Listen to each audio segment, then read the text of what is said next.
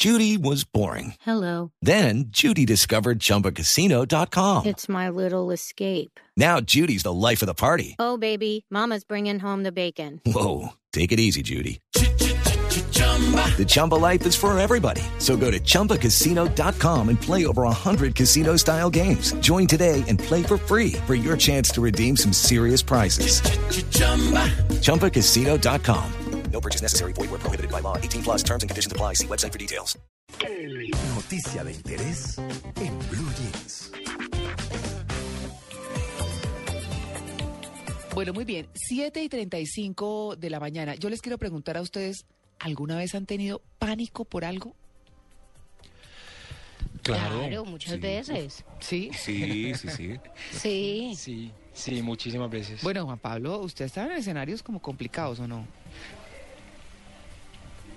Bastante complicados y, y obviamente el pánico siempre está ahí. Esta mañana, por ejemplo, tenía mucho pánico porque el aparato este que me conectaron al computador no funcionaba y tenía pánico de no salirle a María Clara. Yo cómo no, le voy a salir, segundo día y ya estoy fallando, imposible. Sí, no, no, gravísimo. Y María Clara se pone furiosa. no, para Bueno, nada. pero digamos que ese es un sustico. Ese es un sustico, sí, por supuesto. Está, estábamos un poquito preocupados. No, pues- para mí eso es pa- para mí eso es pánico, para mí eso es pánico. Bueno, muy bien, pues es que eh, sí, hay ¿Usted momentos. recuerda algún momento de pánico en particular? Eh, un momento de pánico. Sí, una vez, eh, cuando yo vivía en Bucaramanga, en Bucaramanga tiembla mucho. Y es como casi que se le vuelve a uno normal que tiemble tanto. Pero una vez tembló tan duro eh, que sentí pánico y estaba, era como el mediodía y cuando había un sol como muy, o el cielo muy despejado y el sol como muy brillante, que no es normal y todo, pasaba eso, temblaba. Y tembló tan duro que me acuerdo tanto que el jeep de mi papá se hacía para lado y lado del garaje y no nos dejaba salir. Ah, Sí, de lo que se movía fuerte. Entonces, eh, ese día sentí pánico. Eso es tal vez una de las veces que uno dice, uy, yo tenía, creo que por ahí, cinco años de edad. ¡Uh! y la, la procesión de Semana Santa, la del Viernes Santo, Mm. era igual que la Vuelta a Colombia, era un evento multitudinario, pero una cosa impresionante. Tito, Sí. Tito, yo, vea, yo antes de que termine la historia, yo Sí. apenas me fueran a preguntar y pues creo, iba a decir exactamente lo Se me mismo perdieron mis papás. usted. En ese Ah, tumulto, no. en ese gentío, no, se me perdieron mis papás. ay, qué susto. Yo parado en pleno Ay, centro de Medellín. ¿cierto? Sí. En, en Junín con Colombia, en toda la esquina ahí parado. Pues hoy en día lo sé. Sí, sí, Mirando, claro, uno chiquito, todo el mundo es grande. claro. Y yo vi que adelante salieron dos señores muy elegantes y yo estaba convencido que eran mis papás. ¿Y, te- y se fue detrás? No, de un momento, sí me fui detrás de ellos. Y de un momento a otro miro para arriba y no eran. Y uno metido, me dio pánico. to- Pues todavía me acuerdo. Yo creo muy que chiquito. y ese pánico, Tito, el que está contando Tito, es el pánico mismo que sienten los papás cuando se les pierde y se nos ah, pierde no, un hijo en un no, No quiero ni supermercado. hablar, no quiero ni hablar de eso. ¿Cómo Sí, sería? En el supermercado. No, eso es terrible. Y cuando uno va y encuentra al chino, estás metido por adentro de los juguetes Ah, sí. o mirando. Ay, yo yo pensé- tengo un hijo chiquito que glotón Tito mirando que se come. decir- ¿Ah? Yo pensé que Tito iba a decir era que le había dado pánico la procesión Ah. eh, con, es, con los tapados y todo, porque a mí, yo toda la vida, a mí me traumatizaron, pero muy mal con las procesiones Es que con del retiro y de la ceja, con, yo les decía los tapados, que son... Sí, los señores con estos cucuruchos encima de la sí. cabeza. Claro, Sí. pero eso tiene un nombre, pero yo les decía los tapados, claro. Y Medio, medio de la. Inquisición. Sí.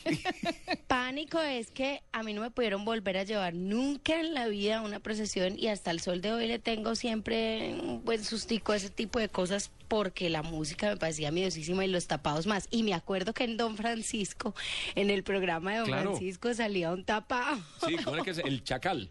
No. El chacal, El chacal. claro, me daba pánico. Sí. Eso se lo copiaron Exacto. a J. Mario. No, creo que no. Ay, ¿qué tal, Tito? bueno, miren, estamos hablando, estamos hablando del pánico, bueno, que sentimos en algún momento, pero hay una patología que es el pánico ya como, como parte de, de una enfermedad y- o de un episodio psicológico complicado, que son eh, las personas que o sudan frío, se les acelera el corazón, les falta el aire, les dan mareos, eh, ahogo, hasta se desmayan, en fin, muchas, muchas características. Y uno dice, bueno, más allá de esto que son anécdotas o el anecdotario que, que acabamos de escuchar, pues hay personas que realmente sufren de pánico, pero, pero es un pánico distinto. Es un pánico ya pues patológico, como decíamos. Hemos invitado eh, al doctor Pablo Alberto Chalela, que es médico psiquiatra de la Fundación Santa Fe. Doctor Chalela, muy buenos días. Eh, muy buenos días, María Clara, muchísimas gracias. Bueno, ¿ya se tomó un tintico, doctor Chalela? Eh, pues, María Clara, primero que todo quiero decirte que pues eh, agradezco mucho a Tito y lo felicito a Tito por estar al lado de esas dos mujeres tan hermosas como es Amalia y como lo eres tú. Ay, y de una vez te digo que siempre te, que siempre que te vi en televisión, yo me imagino que si te viera ahora personalmente me daría los mismos síntomas que acabas de describir. Ah, Porque uy. como dijiste ayer por radio, eh, semejante mujer, o no, no, no, no, eso lo dijiste ayer por radio, entonces, claro, sentiría todas esas cosas que acabas de describir muy bien. Uy, Pero muchas es gracias. un pánico bueno, digamos, ¿no? Sí, sí. no, pues muchas gracias porque ya como dicen los gringos, you made my day, ¿no? Me hizo el día. No, Muchas gracias. Bueno, muy bien. gracias. Bueno, doctor Chalela, no, pues bienvenido siempre en Blue Jeans de Blue Radio. Muchas gracias, María Clara, muy querida. Pues, eh, eh, ¿qué te puedo decir? Digamos que un ataque de pánico, eh, o también eh, nosotros la llamamos o crisis de angustia, es un episodio súbito, súbito, generalmente se da en la mañana o en la noche, de miedo intenso, de un malestar muy grande, abrumador, en ausencia de un peligro real que es- generalmente se acompaña una serie de síntomas como eh, como una necesidad eh, frente a una sensación de peligro, muerte inminente, eh, que puede durar entre 15 y 30 minutos, a veces puede durar hasta 10 minutos. claro. Doctor. Chalela, eh, Sí, pero, pues. pero ese episodio que usted dice que se da súbito, eh, y en el contexto en que lo estamos hablando, no necesariamente se da siempre porque la persona realmente esté en peligro, sino porque ella, por alguna razón, que es la que yo quisiera saber, siente que está en peligro de algo. Cree, Cree, Eh, cree que está en peligro. Exacto. Exactamente, muy bien, por eso nosotros complicamos más las cosas los médicos y le ponemos a ese cree, son síntomas cognitivos, es una es una creencia, es una atribución que nosotros le hacemos a una sensación de una amenaza, de una amenaza que pues que no es real, ¿no? Es una cuestión que tenemos nosotros ahí en el pensamiento, digamos. Sí. Sí, entonces no es real y entonces ahí es donde se desarrolla eh, eh, toda esa clase de síntomas que, que, eh, que sabemos como, o que conocemos como las palpitaciones, la sensación de ahogo, la falta de aire, una cuestión harta que es una opresión eh, precordial, ¿no? como si fuera a sufrir un infarto. Una sensación que se tiene no solo ante hechos, eh, digamos, ¿Reales? amenazas de peligro, Ah, sino también gente cuando va a presentar una entrevista, gente cuando tiene que hablar en público, gente cuando tiene que afrontar algunas situaciones, digamos, más sociales que, que, que, como digo yo, una amenaza de un accidente, por ejemplo, que uno va en un avión y siente que, que hay un vacío y uno le coge ese pánico o, o alguien lo puede coger ese pánico. Eso también se da en esas situaciones, como le decía. Se, se dan esas situaciones, exactamente, Tito, pero generalmente la crisis de pánico eh, suele, suele darse sin que exista algo que lo motive, algo que lo origine. Porque esa situación que es real, que es real y que se está viviendo, pues suele eh, presentar o, o darse con todos esos síntomas que estoy diciendo, pero el pánico no existe esa amenaza, es algo interno, es una amenaza interna, ¿no? Muy seguramente situaciones que hayan ocurrido mm, eh, en la niñez o en la infancia, porque esto suele dar más que todo en- entre la adolescencia y en la década de los 30 años más o menos y, y a veces, muchas veces después, sin que exista esa motivación, sin que, pero lo que acabas de decir, sí, eh, ahí suele presentarse ese- esos síntomas también muy Sí, porque es como usted decía, es ¿cierto? lo que sería una crisis de angustia, digamos, porque Eso. ya es otra cosa, es otra cuestión distinta, digamos. Bu- Pertenecen a la misma familia, digamos, son- a la misma familia son primos hermanos, pero en una hay una hay un hay un peligro real, en el otro hay un peligro eh, en la mente, digamos, eh, una amenaza interna que no es no, no es real. Pues para el paciente sí es real, ¿no?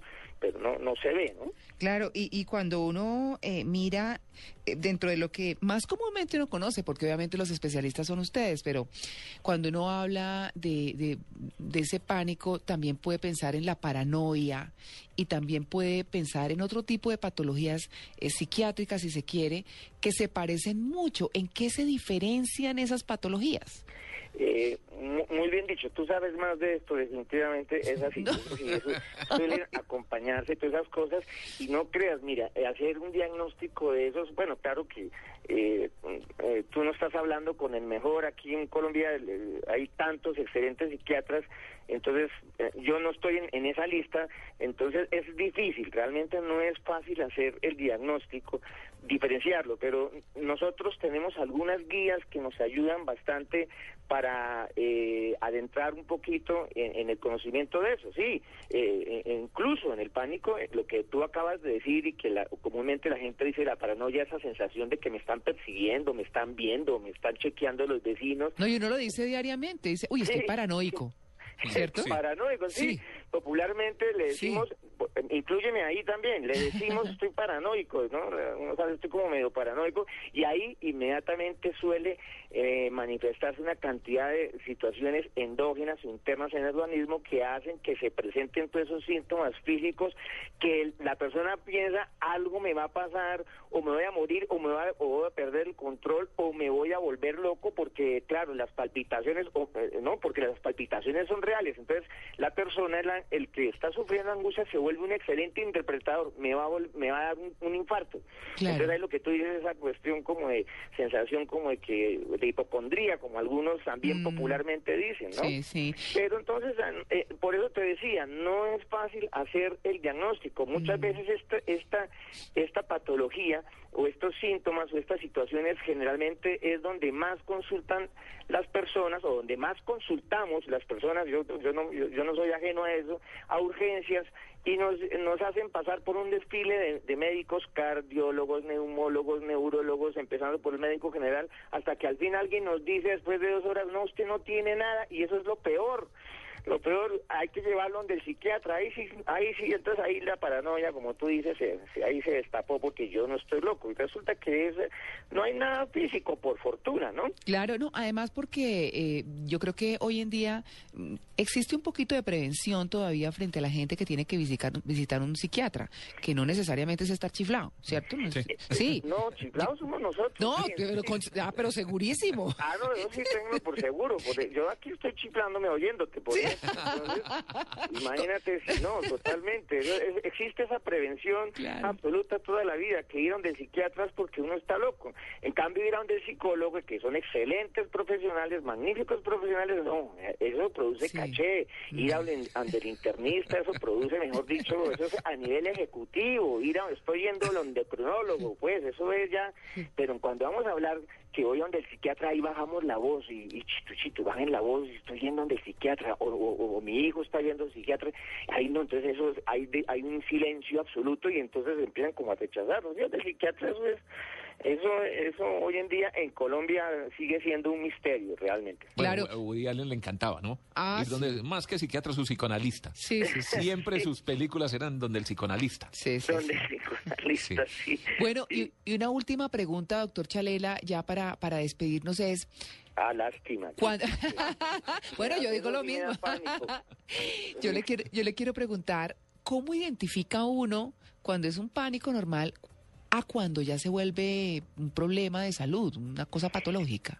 Exactamente, ya se vuelve un problema de salud cuando esta situación empiece a, a ser más repetido, ¿no? Mm. Ya cuando empiece, porque puede, a todos, como tú muy bien le dijiste al principio, esto nos puede pasar a todos Mm. una vez, una vez o, o dos veces en, en el año, o bueno, en la vida, qué sé yo, quizás esté diciendo alguna barbaridad, eso nos puede pasar a todos y el que no lo, ha- el que no lo ha hecho es porque no, eso no es así, hemos pasado por eso. Mm. Pero el problema es cuando ya empieza a repetirse, ya, ya en el mes llegamos como tres o cuatro o cinco estados de pánico súbitos, ya nos está volviendo eh, incapaci- eh, incapacitados para salir de la casa, nos da una cosa que se llama la agorafobia, que como es Ah, una sí. complicación psicológica, psicológica de esta enfermedad, digamos, entonces nos quedamos encerrados o estamos en, el, en un almacén y vemos que nos sentimos solos y qué tal que me da quiero aquí no, no sé a quién recurrir y siento, y esto es verdad, esto es verdad, por eso se llaman